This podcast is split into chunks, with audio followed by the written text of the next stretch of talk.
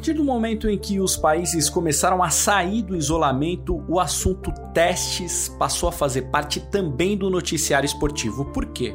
Realizar os testes nos atletas e em todos os profissionais envolvidos é o primeiro passo para um recomeço.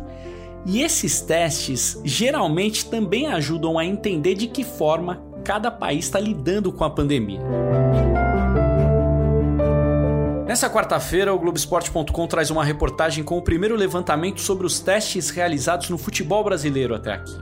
A gente vai conversar com o repórter Rafael Zarco, que fez essa apuração, para entender melhor o que está por trás dos dados e o que eles significam. É bom deixar claro que se trata de iniciativa individual de cada clube ou de algumas federações e não de um projeto integrado como aconteceu na Alemanha e na Inglaterra, por exemplo. Ao todo, foram feitos 944 testes. 11 clubes de 5 estados testaram até aqui. Dos 11, um apenas é do futebol feminino. 65 resultados foram positivos, 22 são jogadores. Esses dados mostram que o futebol brasileiro ainda está longe de um processo unificado e amplo, como acontece em todo o Brasil, na verdade.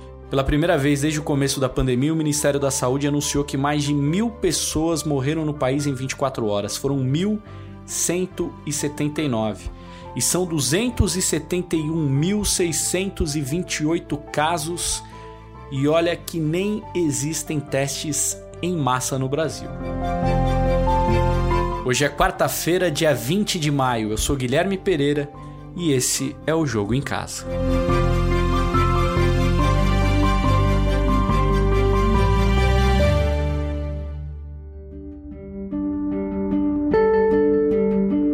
Martim Fernandes e eu estamos na linha com o repórter Rafael Zarco. Zarco, explica para a gente que apuração foi essa que você fez? Bom, eu tinha já alguns números de apuração aqui da, dos casos no Rio de Janeiro, dos testes no Rio de Janeiro, dos clubes no Rio de Janeiro que foram feitos de maneira diferente. Né? O Flamengo fez há 15 dias 293 testes com 38 positivos. É, desses, cinco entre atletas, três é, que já estavam imunes e outros dois que foram para o isolamento, né, para a quarentena, mais com alguns cuidados. E depois a federação passou, a, a, no fim da semana passada, a federação fez, é, começou a fazer os exames nos clubes pequenos, porque, como em vários lugares do Brasil, as federações estão preocupadas em continuar estadual, por causa de, de grana mesmo, de dar uma satisfação aos seus afiliados e aquela coisa toda que a gente conhece um pouco. E a partir daí, é, eu pedi para os repórteres de todo o Brasil que a gente tem contato para que enviassem o que tivessem de notícias de que o clube tal comprou os testes e vai aplicar, o clube, a federação comprou teste e tal. Não recebi muitas respostas porque não tem ainda muito. A gente tem, é, nessa matéria, a gente vai mostrar que apenas cinco estados até agora tem teste, né? Nós somos 27 estados da federação, se eu não estou errado, é isso aí, né, galera? Não estou falando besteira, somos, somos 27 hum. e, e cinco estados, sendo apenas é, é, um, um, time feminino fez, que é o, que é o 3B, lá de Manaus, e, e nos outros clubes a gente teve São Paulo, Minas Gerais, é, Rio de Janeiro, já falei, Rio Grande do Sul e Santa Catarina. Só hoje que o Curitiba comprou teste no Paraná, então. E, e, isso tudo, um número global que eu tenho até agora de testes são quase mil, são 944 testes, total de 65 é, é, positivos de coronavírus. Né? Em estágios diferentes, muitos imunes, muitos são funcionários, não são jogadores, jogadores são a minoria desse número, mas o, o resultado frio são quase 7% desses quase mil testes como contaminados, é que tiveram contato com o coronavírus, que é uma coisa que a gente está vendo na população inteira, né? São 22 jogadores, né? E os nomes, claro, não foram revelados. Vai lá, Martim. Zarco, o que você é, reparou de disparidade na sua apuração entre os clubes com mais estrutura, mais dinheiro, como o Flamengo, por exemplo, e os que estão fora dos grandes centros, ou mesmo os clubes do Rio e de outras capitais que não têm não tem tanto dinheiro na quantidade de testes e mesmo nos resultados? Bom, gente de cara tem um número que chama atenção, que é o do Flamengo, que foram quase 300 testes, né? 293 desses, desses 944 total, dá mais ou menos 30% né, desse número todo. Aí a gente tem o Grêmio e o Inter 100 cada um, mais ou menos o Atlético 120 e tem até o caso que é desse time feminino que eu falei, que na verdade não foi do time, né? foram três testes apenas, um para o presidente e dois para duas jogadoras. Então, são três testes nesse time feminino só por enquanto, e eles compraram mais 15, 17 testes, parece. Só que esse time feminino tem 100%, né? os três testes deram positivo, porque são jogadores que moram na mesma, na mesma, como se diz, é, num, naquele alojamento de jogadores. É, concentração, exatamente. E então a gente tem um, uma, uma, situação completamente diferente. Né? Os times aqui no Rio, por exemplo, fizeram em média 30, 40 testes, os pequenos. É, o Flamengo fez mais que todos eles juntos, né? para contar apenas os que eu já sei o resultado, os que eu já tive acesso ao resultado. É, e, e, fora isso, o poder de, de compra. Né? A gente teve o Flamengo com comprando dele por, pelos recursos próprios, é, uma, um teste coreano né, importado, que a Anvisa recomenda, um dos 15 testes, se eu não me engano, que a Anvisa aceita aqui no Brasil. E é um teste que é aquele que a gente, nesse momento, está se familiarizando com muitos desses nomes, né? O teste de secreção nasal, não sei se já ouviram falar desse, que é aquele que você põe uma, como se fosse um cotonete até o fundo do nariz, pega um, alguma, alguma coisa para fazer a medição e o outro teste simples é o teste rápido, que é você tira uma gotinha de sangue do teu dedo e o resultado sai em 10, 15 minutos. São testes bem diferentes, é, com, com precisão diferente também. Né? Então, a gente tem desde o time dos times que compram sozinho e o teste importado e que, que te dá uma, uma certeza muito maior do resultado, da segurança desse resultado, até os testes rápidos que são bancados por federação. Né? E, que, que não te dão a mesma segurança. Né? Vamos entender por que é tão importante fazer esses testes para poder planejar soluções. Para isso, a gente conversou com o Dr. Pedro Pontin, médico ortopedista que faz parte da equipe de saúde do Palmeiras. Sim, é muito importante testar, tá? Porque os testes hoje são os exames que nós temos, né? Principalmente para a gente detectar a presença do vírus, o que seria o diagnóstico de uma infecção é, aguda, né, uma infecção vigente, e esse teste é chamado de PCR, ou para a gente avaliar se existe a formação dos anticorpos, né, que o corpo da gente produz para combater a infecção, também chamado de teste sorológico. Tá? Então, através desses testes é que nós temos é, a, a, clareza sobre a atual situação daquele indivíduo, ou também ajuda a fazer planejamento de grupos, né, ou mesmo populacionais no caso dos governantes, tá bom? Então é muito importante a gente testar as pessoas para ter esse diagnóstico e essa definição. No nosso caso, a rotina de teste ainda não começou, porque o clube entende que a gente precisa aguardar a definição das autoridades, né, para dar o start, né, do processo de retomada. Mas quando isso for ocorrer, nós temos disponíveis esses dois testes que eu citei anteriormente, né? E, e, nós dividiremos uma parte das pessoas que farão a coleta no próprio centro de treinamento, com todo o preparo e cuidado necessário para se fazer isso, e algumas pessoas também farão a coleta domiciliar. Tá? É, e aí a intenção dessas pessoas que vão fazer a coleta domiciliar são aqueles que têm um risco é, de ter um, um, caso suspeito, né? caso eles estejam sintomáticos, por exemplo, para diminuir o risco dessa transmissão, tá ok? Então, a princípio, nós temos as, as duas modalidades planejadas para quando formos começar a fazer os testes, é, conseguirmos fazer da melhor forma possível. Ainda existe um outro problema em relação a esses testes, a confiabilidade. falta padrão na testagem que foi feita até aqui. Alguns testes são mais confiáveis e outros não, e os dois tipos estão sendo usados.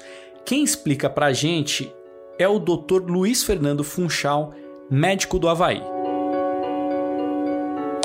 existem os testes rápidos, que são os testes de, de ponta de dedo, de gotícula de sangue. Esses testes eles têm uh, suas discordâncias né, no resultado. Uh, dependendo da qualidade do teste, você pode ter um alto índice de falsos negativos, uh, que pode até ser alto mesmo, dependendo da, fa da fase que você pega a, a doença ou a contaminação mas que variam em torno de, de 40% até, em alguns casos, 78%, 80% né, de falsos negativos. Existe um, uma prevalência menor de falsos positivos, em torno de 12% a 14%, mas são testes que a gente usa até de controle. Né? É, na verdade, eles têm até uma tendência a ter uma melhora nesses testes e ao, ao, ao com o passar do tempo, acho que isso tende a ser até é, não só mais fácil de encontrar, mais barato e com qualidade maior. Vamos voltar com o Zarco, que também conversou com médicos sobre essa questão dos testes.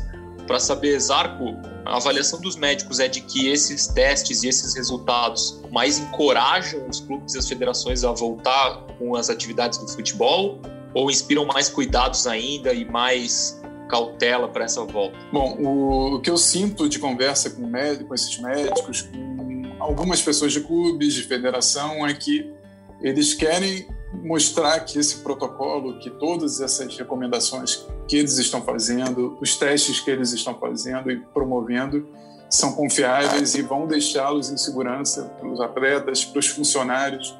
É, é, no fim de semana, o, o Dr. Pagura, que é o médico da CBF, falou lá: não vai ter lugar mais seguro para jogador do que, do que um treino de futebol, do que um jogo de futebol. Ele citou antes um mercado, um, uma farmácia que o cara possa ir, que poderia se contaminar, mas no jogo, treino e no jogo ele vai ter todo o aparato necessário, o álcool gel, é, né, o cara vai medir a temperatura dele na chegada e tal. Então, isso está sendo um, digamos assim, um fator de encorajamento de todos os, os, os envolvidos nisso. Agora, eu sei de conversa com pessoas que estão juntos com, com atletas e tudo mais que de jogador geralmente até tá falando não, eu quero voltar, mas tem uma preocupação com a família. Existe existe outros funcionários são mais velhos que têm medo, óbvio. Tem, a, gente, sabe que essa doença pode ser muito mais letal para quem for mais velho ou quem tiver é, algum problema de saúde, por exemplo, obeso, é, alguma coisa desse tipo.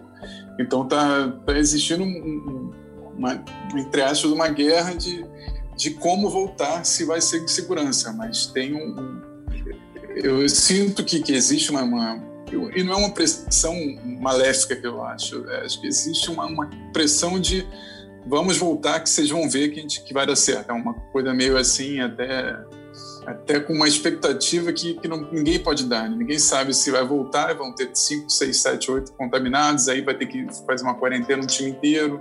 É, é muito, é, é muito incerto ainda porque a gente não sabe o momento que essa curva vai achatar, vai descer, vão ter menos casos. Agora são poucos testes, né, por enquanto. Eu acho que a apuração mostra isso também, né, Zarco? É um bom número, mas perto da quantidade de jogadores que existe no futebol brasileiro, é um número, é um número baixo ainda, o que mostra que que isso precisa ser ainda mais aprofundado ou não? Sem dúvida que são pouquíssimos, né? A gente está falando de 180 times, Série A, B, C e D, futebol masculino e A e B, né, que na verdade é A1 e A2, né, do futebol feminino. E eu tenho até aqui resultados de 11 ou 12 times, né? Não temos muito muito não temos uma noção ainda do que do que se pode encontrar por aí, né? Estou falando de um time de Manaus, feminino de Manaus, que foram três testes, três positivos. Manaus é uma das cidades mais mais é, é, com mais problemas né, de coronavírus, de tanto de casos quanto de mortes. Né? Você imagina que a gente pode encontrar ainda no, no, no Rio de Janeiro, que, que só não, foram, foram feitos testes em quatro times, né? três pequenos e o Flamengo. Ainda não, ainda não tivemos Vasco, Flamengo, é, Vasco, Fluminense Botafogo. E um número curioso que eu estava é, verificando aqui, que não botei nesse, nesse, nesse levantamento porque não é um time, né? Ah, o Sindicato de Atletas do Rio de Janeiro fez 20 testes entre seus funcionários. 12 deles estão com coronavírus. O que quer dizer que você envolver, você vai ter que botar no jogo pessoas que trabalham, né? que não são jogadores, não pertencem aos clubes. Ou seja, ainda existe um, um universo que a gente não, não, testou ainda, que a gente não faz ideia se, se pode contaminar ou não. Claro que a tendência são, todo, são todas as pessoas fazendo teste, mas ainda não existe esse, esse, esse regramento todo. Martim, vamos falar do estado de São Paulo, que tem o maior número de casos e o maior número de mortes, por isso o cenário dos quatro grandes de São Paulo é diferente, né? Isso, e é diferente. Aqui em São Paulo, os clubes ainda não, não fizeram esses testes que o Zarco levantou aí pelo Brasil inteiro. Aqui ainda estão acontecendo reuniões entre clubes, médicos, para decidir quais testes vão ser feitos, porque alguns é, foram descartados já. Então, aqui em São Paulo ainda a volta do futebol e essas conversas sobre, sobre voltar aos treinos e testar ainda está num, num, estágio um pouco mais é, cauteloso do que no resto do Brasil. Aqui em São Paulo ainda vão esperar as decisões do governo do estado que decretou isolamento social até o dia 31 de maio. Então tem praticamente mais duas semanas aí em que não há nem possibilidade de voltar aos treinos. Então mesmo essa conversa sobre testes também está um pouco mais, mais cuidadosa, mais cautelosa.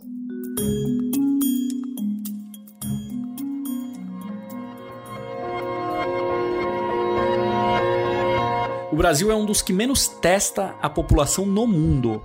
Em número de testes, a cada um milhão de habitantes nos países com mais de 10 mil casos confirmados, o Brasil está na 24 posição, à frente apenas de Paquistão, Índia e México. Ontem, terça-feira, a Premier League divulgou os resultados da primeira testagem feita pela liga. Foram 748 testes, seis deram positivo, entre eles atletas. O maior campeonato do mundo se prepara para voltar pelo menos aos treinos, mesmo com os números altos no Reino Unido, segundo país com o maior número de mortes causadas pelo coronavírus. O Brasil já é o quarto em número de casos. No total, morreram 17.971 pessoas até aqui no nosso país. O Jogo em Casa tem a produção e reportagem da Bruna Campos, do Martim Fernandes e do Henrique Totti. A edição é do Leonardo Bianchi e do Guilherme da Olha. A coordenação é do Rafael Barros e a gerência do André Amaral. Lembrando que você encontra o Jogo em Casa na Apple Podcasts, no Google, no Pocket Casts, no Spotify, claro, lá no nosso globesport.com/podcasts. Eu sou Guilherme Pereira. Um abraço para você e até amanhã.